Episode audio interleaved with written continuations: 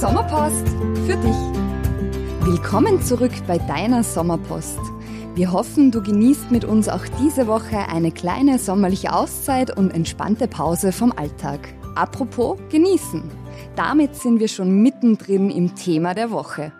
Diesmal beschäftigen wir uns mit den köstlichen Seiten des Lebens, dem Genuss. Wenn das Zitroneneis auf deiner Zunge schmilzt, die Sonnenstrahlen auf deiner Haut prickeln oder dich der Heuduft in der Nase kitzelt. Schmeckst, spürst und riechst du den Sommer. Herrlich. Vielleicht kommt dir aber jetzt der Gedanke, dass das alles nur von kurzer Dauer ist. Irgendwann muss der Sommer ja auch wieder enden. Darauf hat Johann Wolfgang von Goethe eine weise und beruhigende Antwort. Er schrieb, kein Genuss ist vorübergehend, denn der Eindruck, den er zurücklässt, ist bleibend. Die Voraussetzung dafür ist, dass wir uns genug Zeit nehmen und jeden Genuss so richtig auskosten.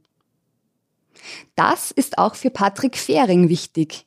Er will eine neue Fleischkultur in Österreich etablieren statt noch mehr Fleisch noch schneller und billiger zu produzieren.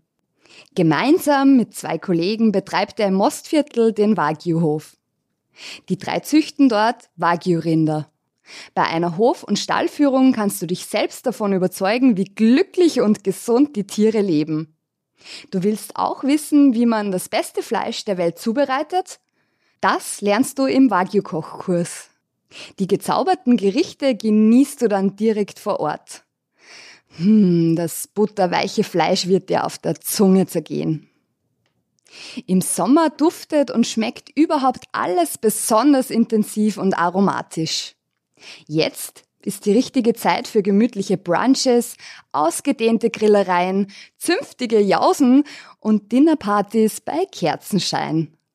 Und das alles mit Freunden und Familie und am liebsten im Freien. Nun haben wir noch einen speziellen Genusstipp für dich.